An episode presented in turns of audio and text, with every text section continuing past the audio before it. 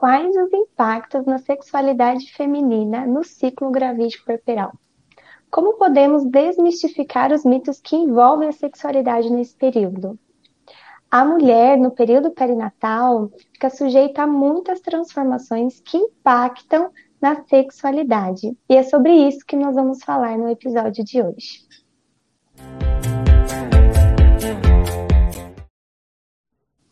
Olá, sejam muito bem-vindos a mais um episódio do programa Psicologia Perinatal em Foco. Eu sou Jéssica Castro. Eu sou Sara Stephanie. E eu, Rafaela Esquiavo. No nosso programa de hoje, nós vamos falar sobre a sexualidade na gestação e no pós-parto. Jéssica, vamos lá, a primeira pergunta? Rafa, para começar, você pode esclarecer para gente qual é a diferença entre sexualidade e sexo? O que é de fato sexualidade? Porque a gente vê que às vezes há aí essa confusão né, entre os termos. Sim, é verdade. Existe bastante confusão entre os termos sexo e sexualidade. Algumas pessoas pensam que são sinônimos, mas não são sinônimos, tá? Quando a gente fala em sexualidade, o sexo está incluso, ele faz parte, mas não é a mesma coisa.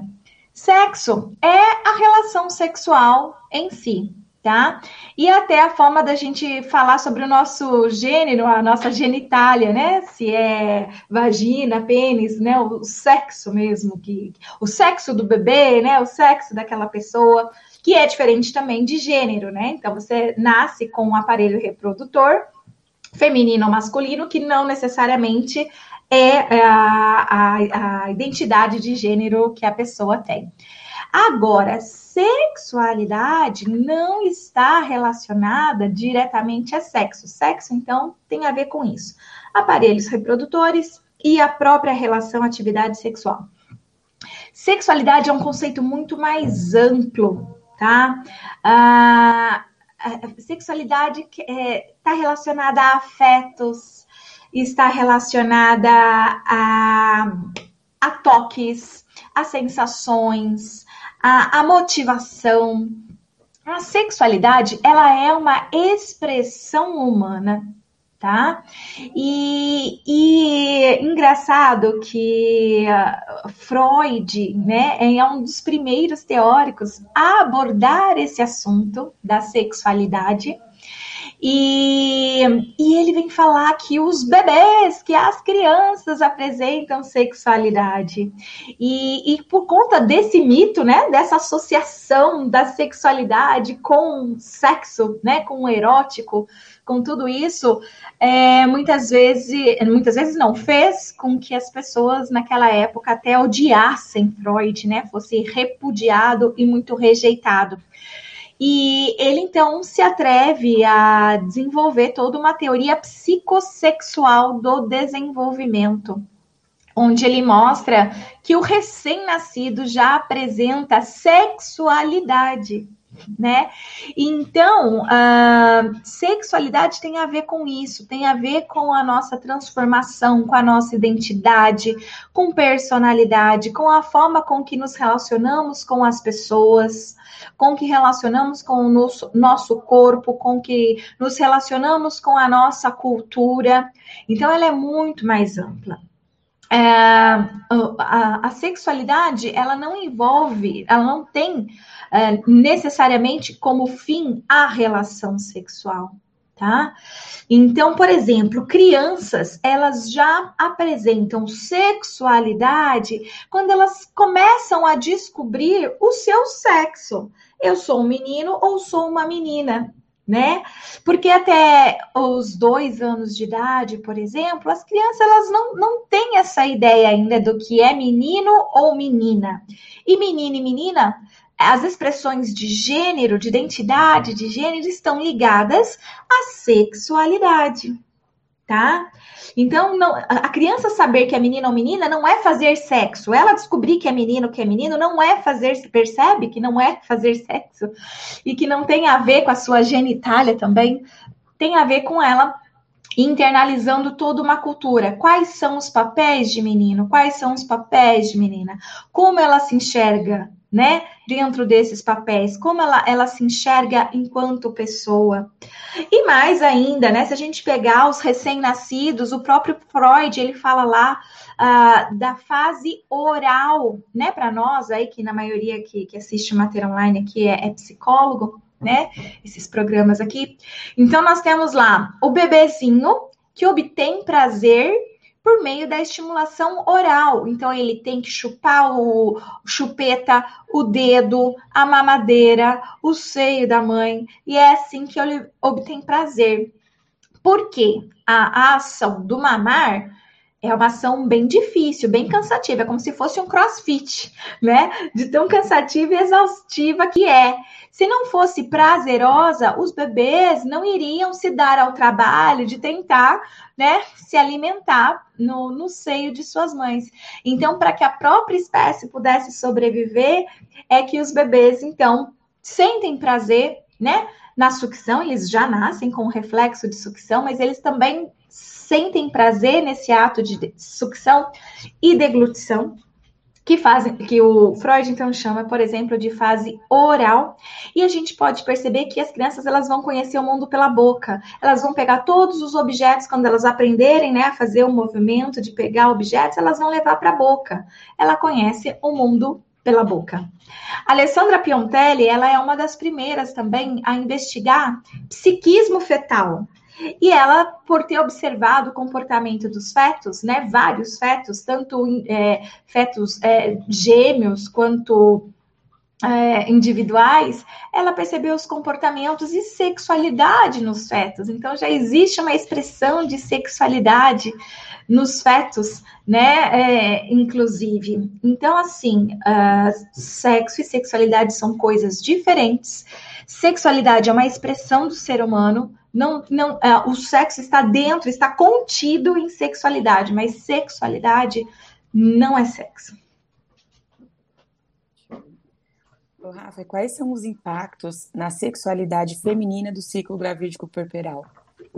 Olha, a, a mulher, durante muitos, muitos séculos, né, é, é, é é tratada nesses aspectos de sexo e sexualidade é, de uma forma bem opressiva, né? Tanto é que se a gente voltar lá a falar de Freud, na época dele a gente tinha a, as chamadas histéricas, não que hoje não exista, mas era, era, era muito alto o número, né, de diagnósticos de mulheres com histeria.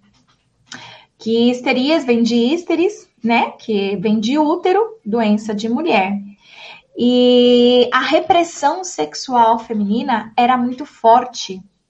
A mulher ela não, não poderia expressar desejo sexual, não poderia expressar prazer, não poderia ter orgasmo. Isso era parte da, das prostitutas, né? Então as prostitutas elas tinham esse papel, mas as mulheres, né, a, da, da, da sociedade, aquelas que seriam mães e esposas, né? A elas não cabia esse papel. Era muito comum, inclusive, que homens um, é, mantivessem relação sexual com a sua parceira só para engravidá-la, né, já que se casava para ter filhos, mas a busca do prazer era com as prostitutas. Então, os bordéis, eles eram muito comuns e tinham um papel social para a época, inclusive né, muito importante aí, porque ao homem era possível o, prazer, para a mulher não, né? Então, a não ser que ela fosse uma prostituta e que mesmo que ela não sentisse prazer, mas ela poderia demonstrar, né, para atender as, as fantasias e, e, desejos né, do homem. Enquanto a mulher, né, a mãe esposa, ela não, não poderia nem mesmo sentir prazer ou, ou desejo, né? A função dela era procriação apenas. Então, assim, durante ao, ao longo do, do, tempo, né, essa mulher, ela sempre, é, o corpo da mulher sempre foi muito é, moldado e tolhido pela sociedade, pelas regras, né? é, machistas impostas uh, pelo homem. Se a gente estudar até antes né, disso, quando ainda a gente não, não tinha essa ideia né, de, de apenas mulheres casadas, né, e para ter filhos e tudo mais, a gente já, já viu é, estudou na, na, graduação e outras coisas que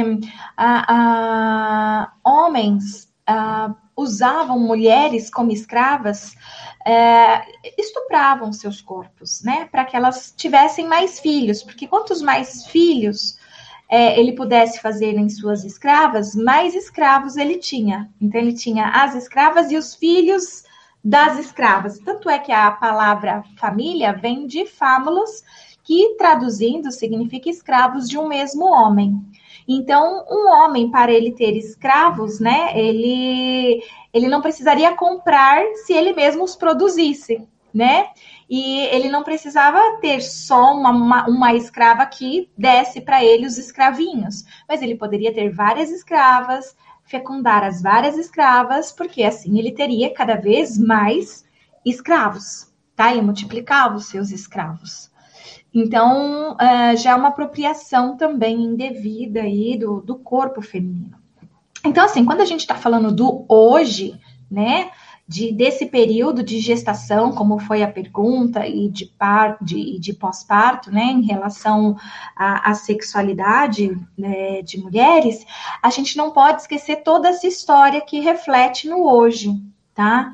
Então, apesar de na nossa sociedade nós termos hoje ah, uma liberdade, uma expressão da sexualidade feminina diferente, né, de séculos passados, hoje a mulher ela pode escolher o seu marido, hoje ela pode escolher ah, o momento que ela quer ter sexo, escolher os seus parceiros sexuais, é, ela, ela tem uma autonomia maior do que séculos passados. Não, não chegamos ainda, né, aonde que, queremos. Ainda somos vítimas, né, de, de muito machismo, de violência contra o nosso corpo, é, violência obstétrica, inclusive, não só violência é, é de cunho realmente sexual, né, objeto sexual, muitas vezes, é, vistas desta forma, mas hoje a gente já adquiriu, na nossa sociedade, na nossa cultura, lembrando que temos culturas ainda muito rígidas com isso, mulheres andando de burca, escondendo até o branco do olho, né? Então, assim, é, na nossa sociedade, então nós temos essa, essa possibilidade maior, mas que ainda falta muito para nossa realmente independência, né, da expressão da nossa sexualidade sem sermos julgadas, poder usar a roupa que quisermos, andarmos pela rua a hora que quisermos, sem medo, né, de sofrer violência e tudo mais. Então, assim, quando a gente vai falar sobre a pergunta da Jéssica, faça a pergunta de novo, Jéssica. Jéssica ou Sara que fez? Acho que foi a Sara. Foi eu. Quais os impactos na sexualidade feminina no ciclo gravídico perperal? Antes da gente falar então desses impactos da sexualidade feminina no período gravídico perperal, eu precisava relembrar vocês de todos esses aspectos da sexualidade na mulher. Portanto, quando a gente vai falar sobre isso, a gente tem que olhar para quem é essa mulher. Essa mulher, é, ela pertence a uma classe social, ela pertence a uma religião, ela pertence a uma família que lhe deu um determinado tipo de educação. Então, a gente não pode se basear uh, no atendimento dessa mulher, né, e falar sobre a expressão da sexualidade dela na gestação e no pós-parto, sem conhecer essa história, baseado apenas no que eu sei da minha sociedade hoje. Ah, Hoje, mulheres têm sexo com quem elas quiserem, com a frequência que elas quiserem, como elas quiserem, e têm orgasmo, então vou tratar desse. Não, não é assim. Então, a gente precisa investigar ainda né, o que significa para essa mulher essas questões. A maioria das mulheres ainda sofrem tá, de disfunções sexuais tá? Apesar dessa liberdade toda, essa conquista que nós conseguimos e alcançamos, e temos continuado a brigar para novas evoluções, nós temos dados de que 49% da população feminina sofre de dispareunia. E o que, que é isso? É dor na relação sexual. Então, não lubrifica, sente dor, ardência durante as relações sexuais. Sem contar que uma boa porcentagem de mulheres nunca sentiram orgasmo, tá? Então, ainda estamos falando uh, de um grupo feminino e de mulheres que, mesmo né, com todo esse avanço, dependendo de como elas foram educadas pela sua família ou pela religião, e, e como elas, é, a, forma de intimidade que elas têm com o parceiro, muitas delas ainda não desfrutam do sexo com é, é, total é, é, saudável, de forma saudável, acho que é essa a palavra, né? Muitas ainda fazem por obrigação para agradar o marido, mesmo sentindo dor, mesmo sem desejo tá? Então, quando a gente vai falar aí é, de, de, sexo e sexualidade na gestação e no pós-parto, não podemos destacar, é, esquecer, né, desses fatos.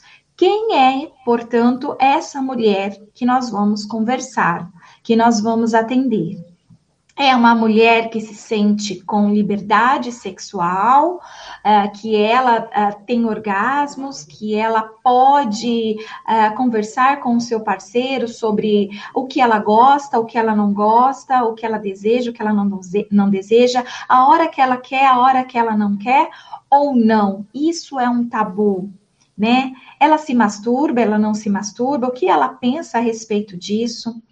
Uh, mulher casada serve só para ter filhos? Mulher, depois que casa, ela vira santa, mãe não transa? Então, eu preciso compreender todos esses aspectos, né, que são é, individuais. Então, para cada uma vai ser bem diferente a vivência de como ela foi construindo a sua sexualidade ao longo da sua vida, tá? É uma mulher que se casou com um homem só para poder esconder da sociedade que na, que na realidade ela é lésbica, né? Ela gostaria de ter relacionamentos homoafetivos, mas para agradar a sua família e a sociedade, ela precisou casar e ter filhos.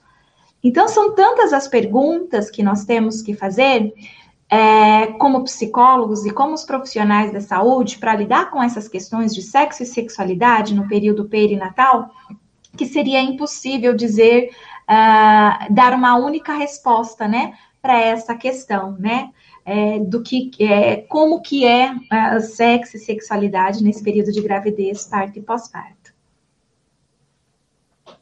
Ah, a Letícia aqui no YouTube está perguntando se é verdade que o desejo sexual do homem pela parceira diminui quando ela está gestante. Não é verdade, Letícia. Isso pode acontecer, mas não é 100%. Quando não é 100% e quando não é a, a maioria, nós não podemos dizer que isso é verdade para todos. É verdade para aqueles homens que uh, diminuem o desejo pela sua parceira. Aí é uma verdade para ele, não é uma mentira para ele, é uma verdade para ele, é uma verdade para aquele casal. Agora, não é uma verdade generalizável, que a gente possa falar, olha, diminui o desejo sexual no homem quando a mulher engravida. Inclusive, existem pesquisas realizadas com, com os fins de, de descobrir sobre esses resultados. E as pesquisas realizadas né, com esse tipo de pergunta para homens indicou que o desejo sexual de homens por suas parceiras durante o período de gestação continua o mesmo uh, do período anterior à gestação, tá? Então, nós temos lá 60 e alguma coisa por cento, eu não me recordo agora quanto exatamente, mas é mais da metade, tá? Então, vou, vou colocar 60%, mas é um pouco mais de 60% e é mais da metade deles. Mais da metade deles continuam com, com o mesmo desejo sexual pela sua parceira como era antes da gravidez. Aproximadamente 6% tem um desejo maior, eles ficam muito mais desejosos, né?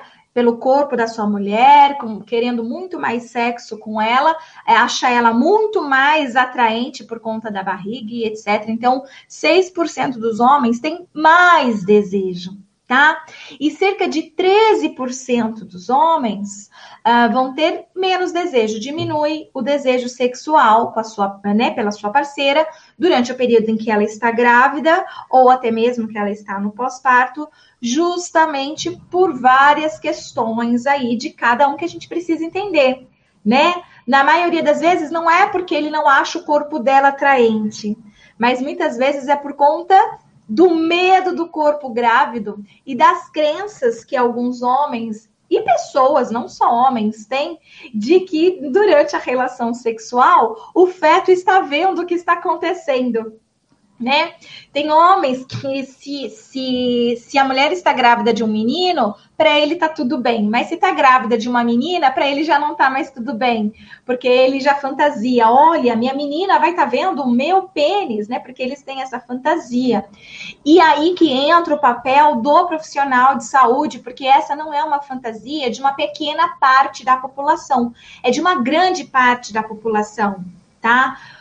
Muitos homens e mulheres apresentam essa fantasia, essa crença, e por isso muitos deixam de ter uma vida sexual saudável durante o período de gestação e pós-parto, justamente por conta dessas crenças, dessas fantasias, por não saber como de fato que funciona. Infelizmente, obstetras não perguntam muito a respeito da vida sexual do casal nesse sentido. Até pergunta, tá tendo relação sexual? Ou, né? Sente dor na relação sexual? Ou então diz, olha, não faça sexo nesse período porque aconteceu tal coisa na sua gestação. E só, né? É, muitos ginecologistas, enfermeiros não se sentem à vontade. O sexo e sexualidade são tabus na vida desses profissionais e eles não conseguem falar abertamente de forma que o casal possa, de fato, fazer perguntas, né, para esses profissionais.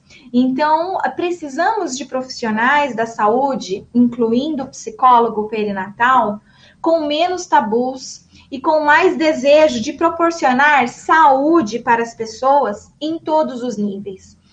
Sexo e sexualidade são parâmetros importantes de saúde, tá? Se a pessoa no setor, né, da sexualidade não está bem, né? Se, os, uh, se algo está acontecendo ali, se não está tendo sexo na medida que deveria ter, né? Não está podendo expressar a sua sexualidade né, da forma que deveria ser, que ela gostaria, isso tudo influencia na saúde mental dos sujeitos. Quantos homoafetivos, por exemplo, apresentam depressão e outros transtornos mentais porque é, tem uma pressão social é, para a expressão da sua sexualidade, para a sua orientação sexual. E por conta dessa pressão que ele cede, né? Da, da família, da igreja, uh, de, de, pessoas do trabalho, do ambiente social mesmo, ele, ele se nega e isso provoca um adoecimento, percebe? Então, assim, sexo e sexualidade é muito individual por conta de toda a nossa cultura, de nossa história, e, e, precisa ser entendido pelo profissional da saúde, porque a orientação ela não pode ser generalista. A orientação ela tem que ser realmente individual, particularizada para cada casal, para cada pessoa. Então, sim, profissionais da saúde precisam saber mais sobre isso e orientar mais, porque a, a falta de sexo no casal pode estar, sim, influenciando na saúde e saúde mental desse casal que está no período de gravidez, parto pós-parto, por uma crença de não vamos ter relação sexual para não machucar o bebê, para que não provoque um descolamento de placenta e aconteça um aborto, por crenças, apenas crenças, porque não tiveram coragem de perguntar para o médico né? Se eles poderiam continuar as relações sexuais deles, como eles sempre tiveram, na intensidade que tiveram, nas posições que eles, que eles fazem. Então, eles têm vergonha de perguntar e os médicos negam essa parte da essência do humano, eles negam isso e muitas vezes não falam sobre isso. E nós, psicólogos, também queremos muito ficar ali fazendo pré-natal psicológico e muitas vezes não estamos inserindo essa discussão nos nossos temas. Não estamos levando informação nos nossos atendimentos sobre sexo e sexualidade nesse período. E aí tem esse tabu, porque, de um lado, esse casal não pergunta para os profissionais de saúde, e do outro, os profissionais de saúde também, como não foram perguntados, também não falam nada. E isso influencia na saúde física e mental do casal nesse período chamado perinatal de gravidez e, e, e pós-parto, portanto.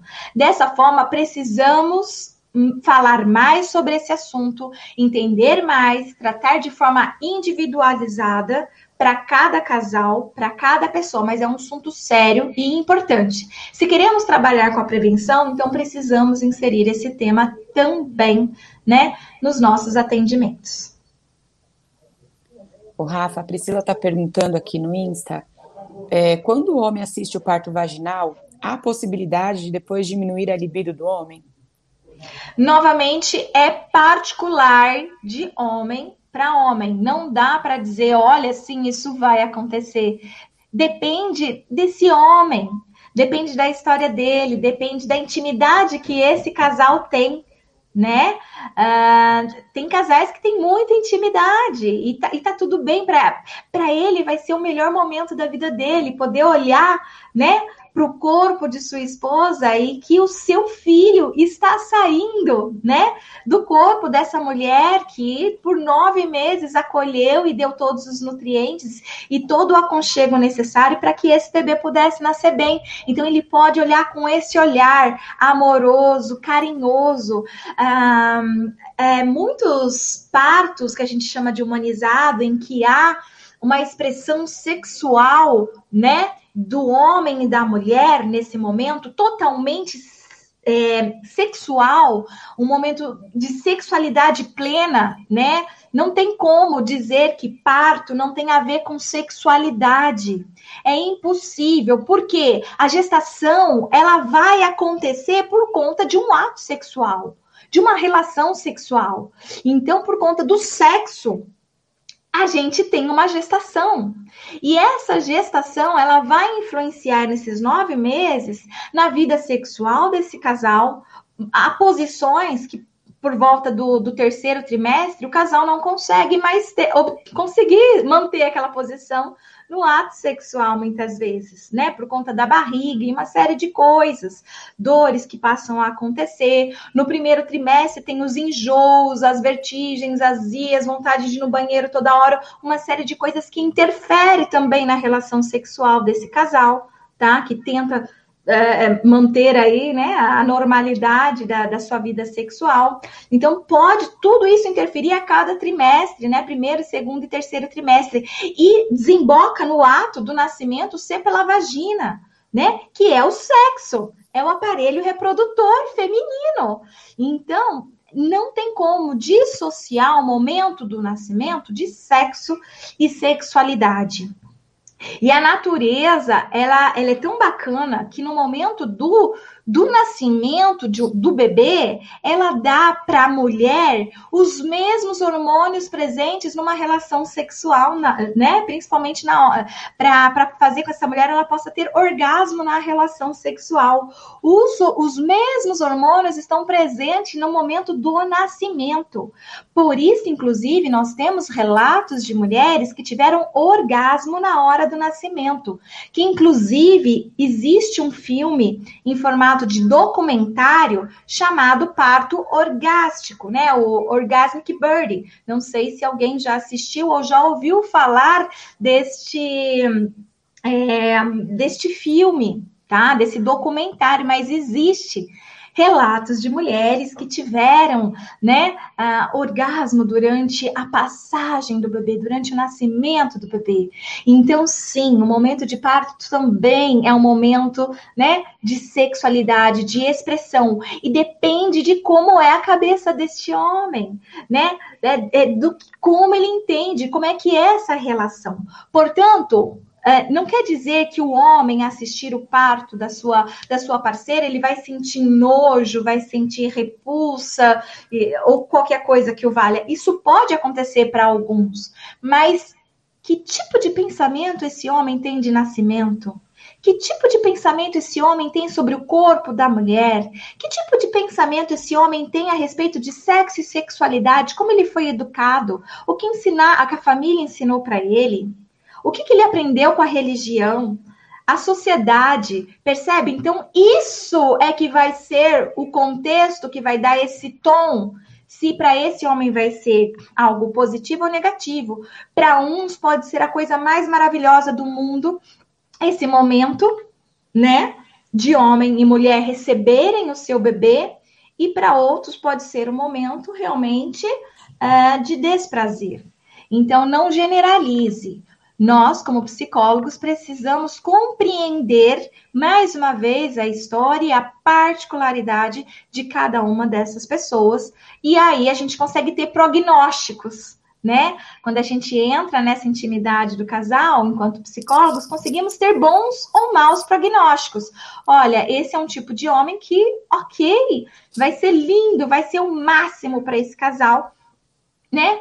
Uh, estarem juntos na hora do parto e ele poder receber esse bebê, ver esse bebê nascer mas existem maus prognósticos. Para alguns outros, a gente vai perceber que, olha, a relação que ele tem com sexo e sexualidade é, não, não é tão saudável, né? Não, coisas aconteceram na vida dele, influenciam ele psicologicamente, a ponto que para ele não vai ser adequado, né, uh, assistir esse momento, que isso pode trazer para ele, né, alguns incômodos por causa disso, disso e daquilo. Então, é, é, cada um vai ter uma história e somos nós que vamos ter que fazer essa avaliação.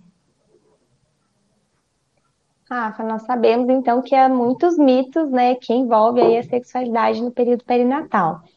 É, você poderia comentar alguns, né, os mais principais mitos que envolvem aí é, essa questão e por que como então a gente pode desmistificá-los, né? Certo. Já que é tão importante. Tem várias pessoas comentando, né, nos, falando isso nos comentários, né, sobre essa importância de desmistificar alguns aspectos, de quebrar alguns, alguns tabus, né?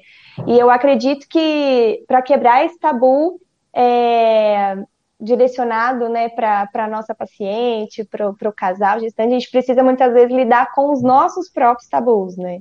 Que também é um processo, eu acho que isso é importante. Se você puder falar um pouquinho sobre isso, então. Certo. Alguns tabus, por exemplo, é que é, não pode fazer sexo durante a gestação, porque pode é, ter algum descolamento de placenta e, e, e, e chances maiores de aborto, né? Então, se o obstetra, né, no, no pré-natal, nos exames de ultrassom, diz que tá tudo ok, vida sexual normal, então não tem porquê, né, não ter uma vida sexual normal, tá? Então, uh, há mitos de que uh, uh, o homem, né, como acabou de dizer aí, não sente mais prazer pela sua parceira. Uh, isso também não, não é verdade na maioria dos casos, como eu já disse, continua idêntico. há mitos de que a mulher não sente mais prazer, né, ou desejo sexual durante a, gra a gravidez.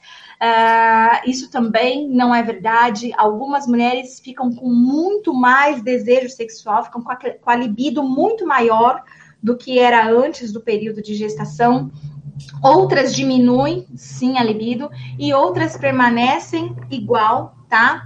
As práticas né, de sexo é, genital, oral e anal podem acontecer da mesma forma, se não, se não tiver nenhum tipo de contraindicação médica. então, assim, algumas mulheres podem até sentir menos libido, e algumas pessoas podem ter a crença que isso está relacionado aos hormônios, né?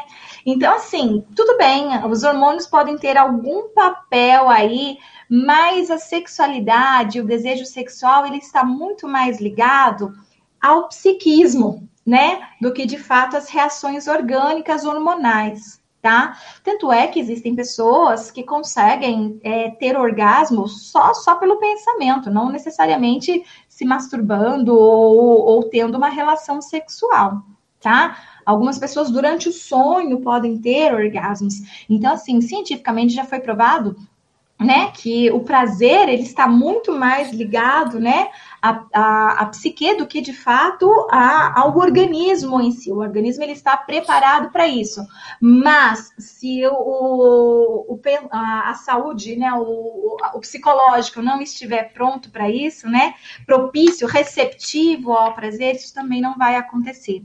Então, olha só, durante a gestação, homens e mulheres podem ter aumento no desejo sexual, diminuição no desejo sexual e o mesmo desejo sexual, tá?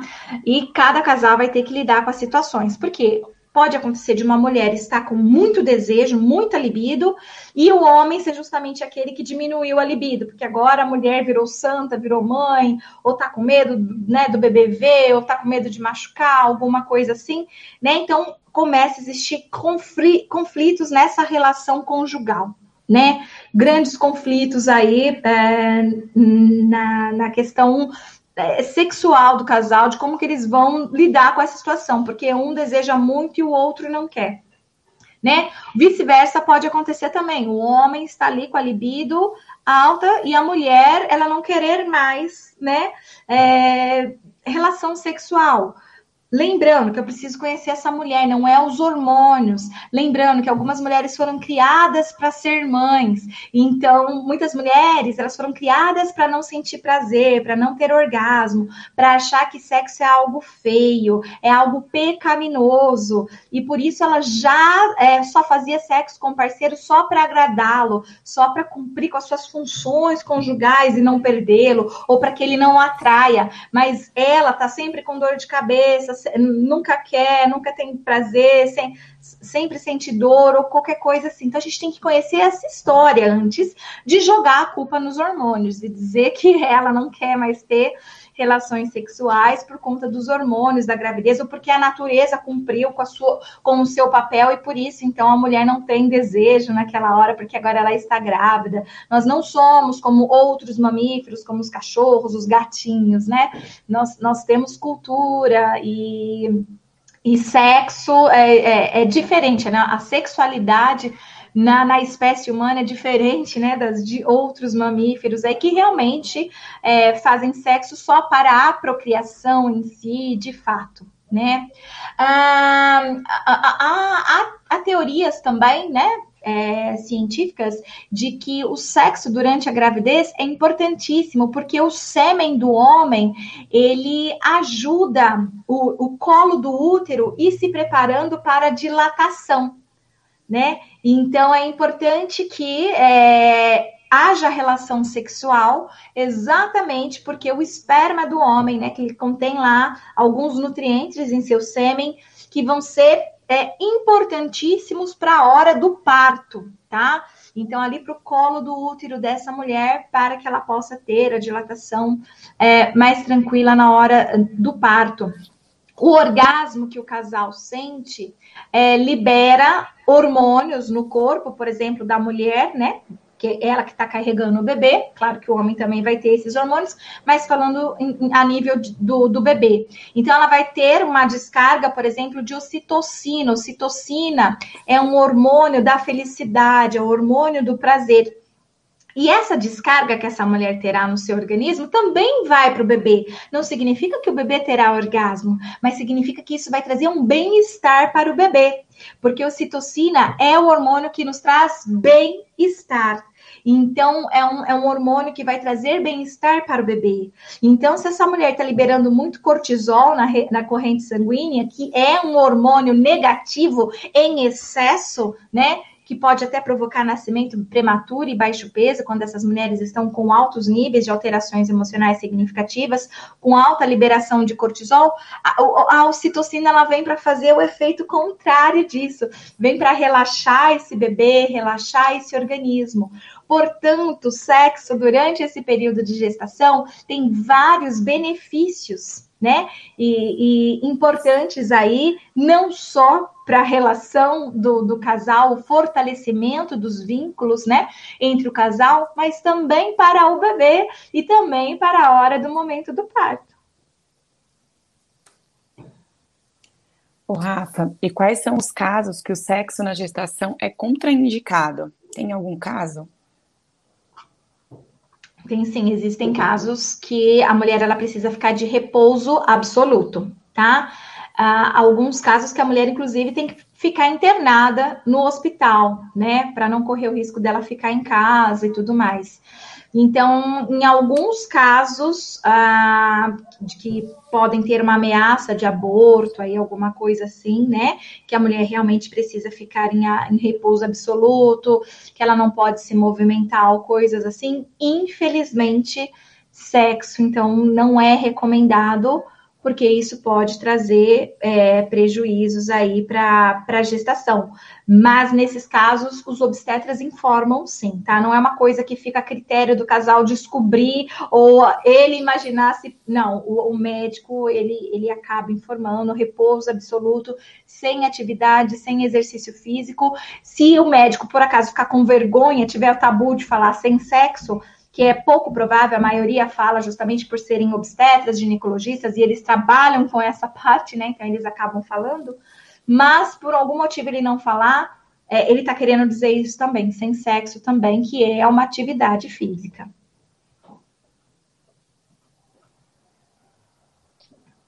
É, Rafa, e como que essas alterações, né, que podem ocorrer aí no desejo sexual, tanto na gestação quanto no pós-parto, podem então impactar nessa, nessa relação conjugal.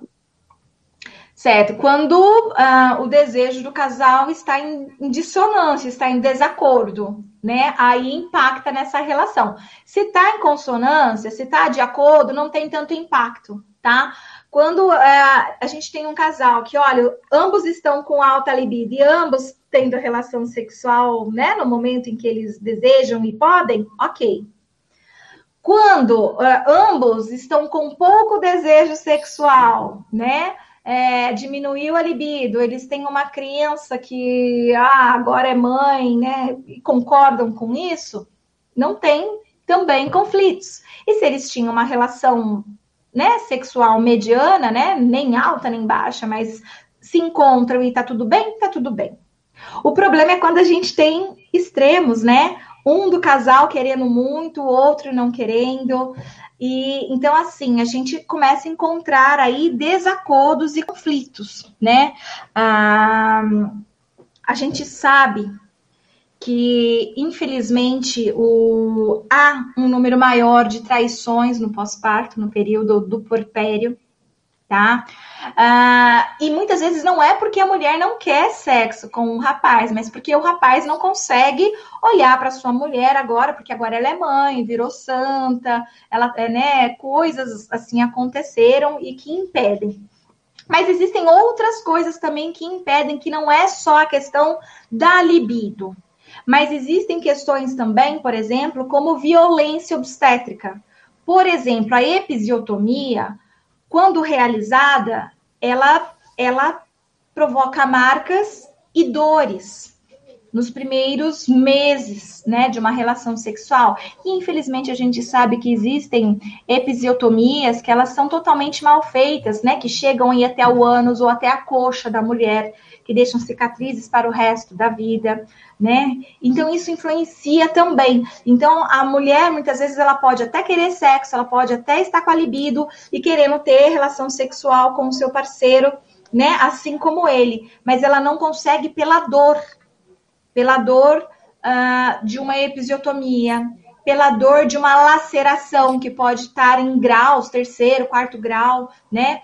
Muito forte uma dor por conta do parto fórceps, tá? O uso de ferramentas. Então, isso pode influenciar.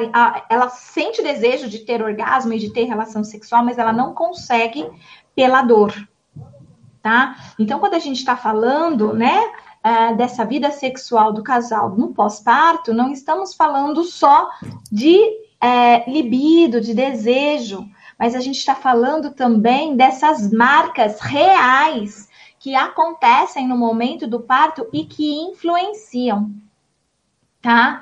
Nesse momento aí da, da relação do casal. O que, que a gente sabe? que a, a, a, mulher ela também ela fica sobrecarregada no período de pós-parto com as tarefas maternas e da casa. Infelizmente, dentro da nossa cultura, fica para a mulher os cuidados com a casa e com os filhos. Então, uma mulher sobrecarregada, que não dorme à noite porque tem que cuidar desse bebê, sobrecarregada porque ela tem que cuidar também das atividades da casa, muitas vezes ela diminui a sua libido tá? Ela fica com menos vontade de ter relação sexual porque ela não aguenta dar conta de tudo e ainda ter energia e pique para ter relação sexual. E às vezes isso faz falta para ela, dependendo de como era a vida dela antes. Então, às vezes, ela mesma pode se sentir despersonalizada nessa pessoa, de que, olha, eu, eu, eu antes gostava muito de sexo, tinha uma vida sexual bem ativa, e depois da gestação eu não consigo mais pensar nisso. E está me fazendo falta pensar nisso. Meu, meu parceiro está querendo, mas eu não tenho energia, porque quando ele chega do serviço, eu já estou em exaustão. Não consigo, né? E então, assim, é, é difícil. E nós precisamos conversar com esses casais, né, a respeito de tudo isso. Então, são muitas variáveis, percebe? Existe essa variável da exaustão, existe a variável da violência obstétrica, existe a variável, né, é, do, do, da, da libido mesmo, na, na, nas questões psicológicas, né, de, de, de, de inconsciente mesmo, né? Ou, ou de crenças, né? Se a gente estiver falando de outras abordagens, e outros nomes que queiram dar aí, mas por questões realmente psicológicas influenciando no desejo do casal. Então, esses conflitos, eles podem acontecer, não é na maioria dos casos, na maioria dos casos o casal consegue se adequar e se resolver, tá? Uh, existem estudos que mostram que a, a maioria das, dos casais retomam a atividade sexual no pós-parto após passados cinco ou seis semanas do pós-parto, tá? Então, acima de cinco semanas, a maioria dos casais eles retomam a sua atividade sexual.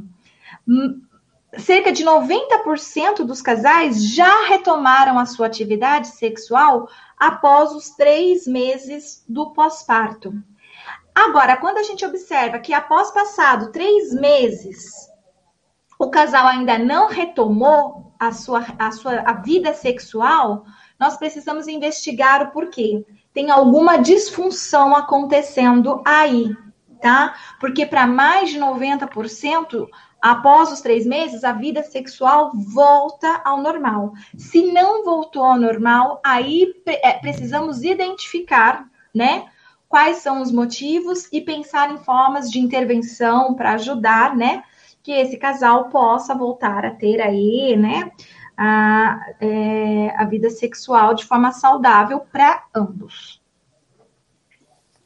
O Rafa, depois de toda essa explicação que você dá, é, você acredita que é importante no pós-parto ter um preparo emocional para retomar a vida é, sexual ativa?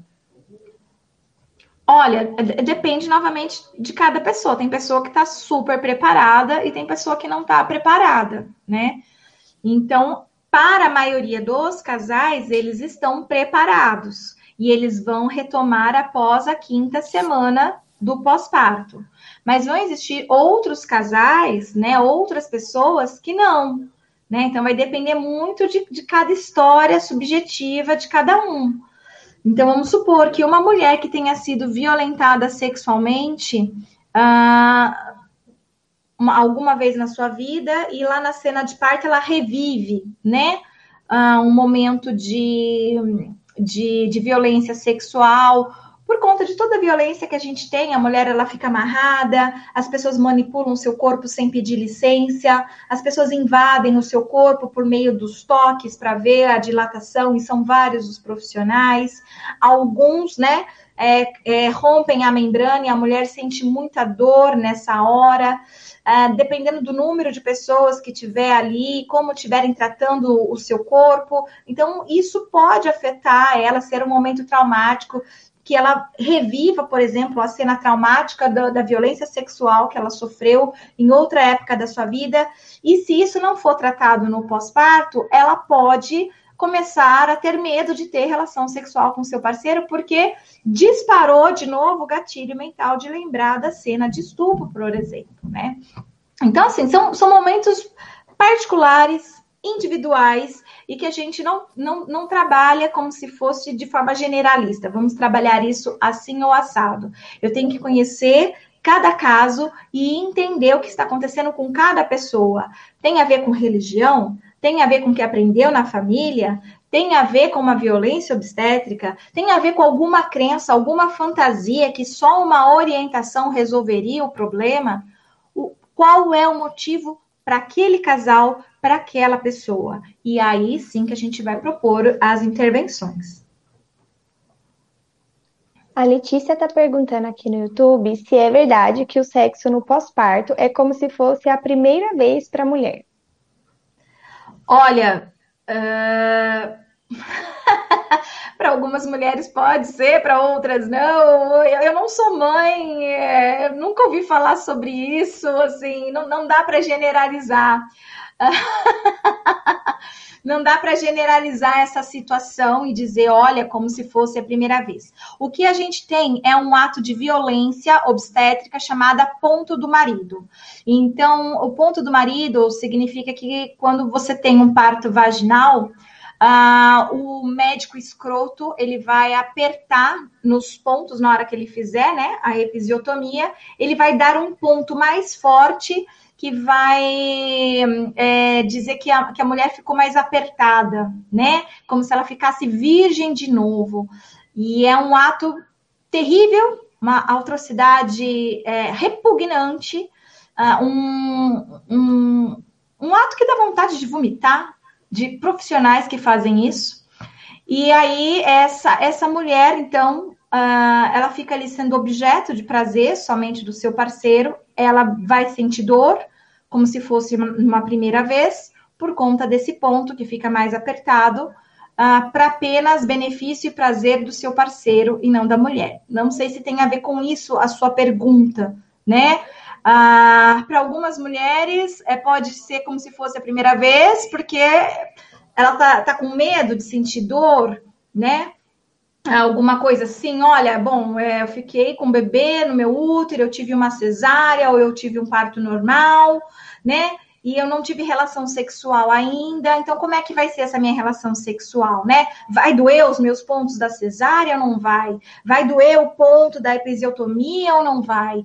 Como que tá a minha vagina? Ela tá alargada porque passou um bebê ou ela já voltou ao seu tamanho normal? né? Como que está? Então, essas coisas pode passar pela cabeça da mulher nessa primeira relação sexual que ela vai ter com o parceiro. Agora, comparar isso a uma primeira vez é, é, já, já não é uma questão assim, olha, todas as mulheres, quando elas têm o bebê, quando elas vão ter a sua próxima relação sexual, é como se fosse de novo a primeira vez. Não, existem todas essas variáveis envolvidas, existem mulher para mulher, né? E, e para algumas não vai ser nunca como se fosse a primeira vez, né? A primeira vez ela pode estar ali morrendo de medo, ansiosa, e, e dessa vez ela vai estar super excitada, com muita vontade, que faz tempo que ela não faz, ela quer arregaçar, né? De, de, de, de, de fazer sexo aí com o seu parceiro, com a sua parceira, com quem for, tá? Que, que não tem nada a ver com a sua primeira vez, né? Com a experiência aí da primeira vez. Então, assim, não, não, não é possível generalizar e nem dizer que isso é para a maioria das pessoas. Rafa, e para a gente encerrar, é, como que a gente pode favorecer outros meios de conexão entre esse casal nesse período do pós-parto?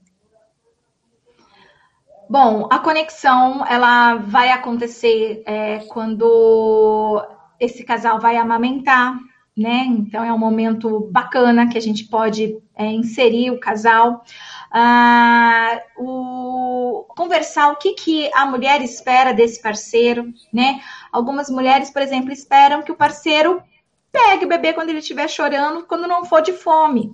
Quando for de fome, ela dá o, ela dá o seio. Mas quando não for de fome, é, não necessariamente é, precisa ser ela, pode ser ele, né? Porque o bebê tá com uma cólica, tá com alguma coisa.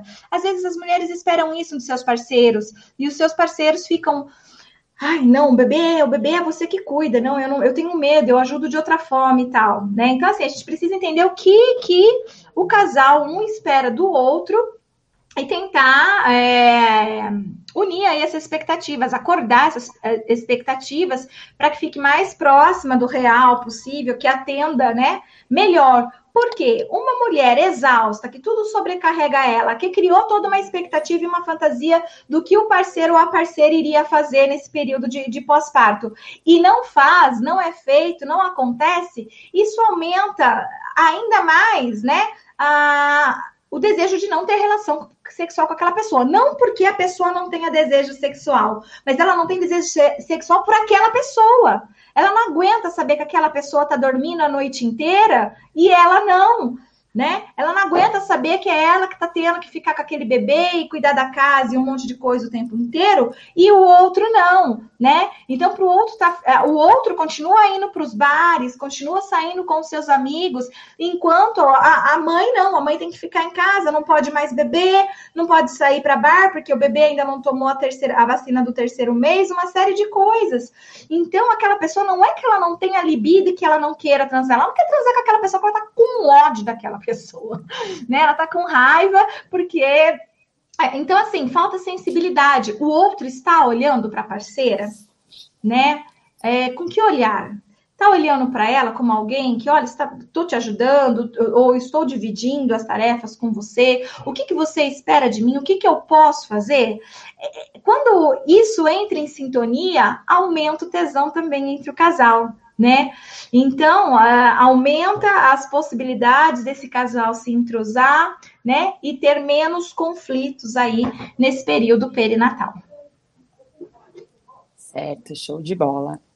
Pessoal, queria agradecer a companhia de todos vocês que ficaram até agora com a gente. Queria convidar vocês para fazer parte do nosso grupo no Telegram, www.materonline.com.br barra telegram barra Tá lá, a Rafa posta conteúdos diariamente. Tá? E na, na, próxima semana a gente vai falar aí de um tema, né? Como vai ser o dia da, da mulher, no dia 8. Vamos falar aí sobre as mulheres. Então a gente espera vocês aí na próxima semana. É, só antes da gente terminar, eu quero informar vocês também que nós estamos com inscrições para um seminário chamado Cuidando de Pessoas no Início da Vida. Esse seminário vai acontecer agora, nesse mês de março, numa quinta-feira, dia 25. É, será às 8 horas da noite. É um seminário ao vivo com inscrição gratuita. Então, é, pela primeira vez, eu estou fazendo um evento que não é só para psicólogos, que geralmente eu faço aqui é, eventos voltados para psicólogos. E esse é para todos os profissionais da saúde que têm interesse em saber mais sobre saúde mental materna, saúde mental paterna e desenvolvimento da primeira infância. Então é isso, pessoal. Muito obrigada. Semana que vem a gente espera vocês novamente.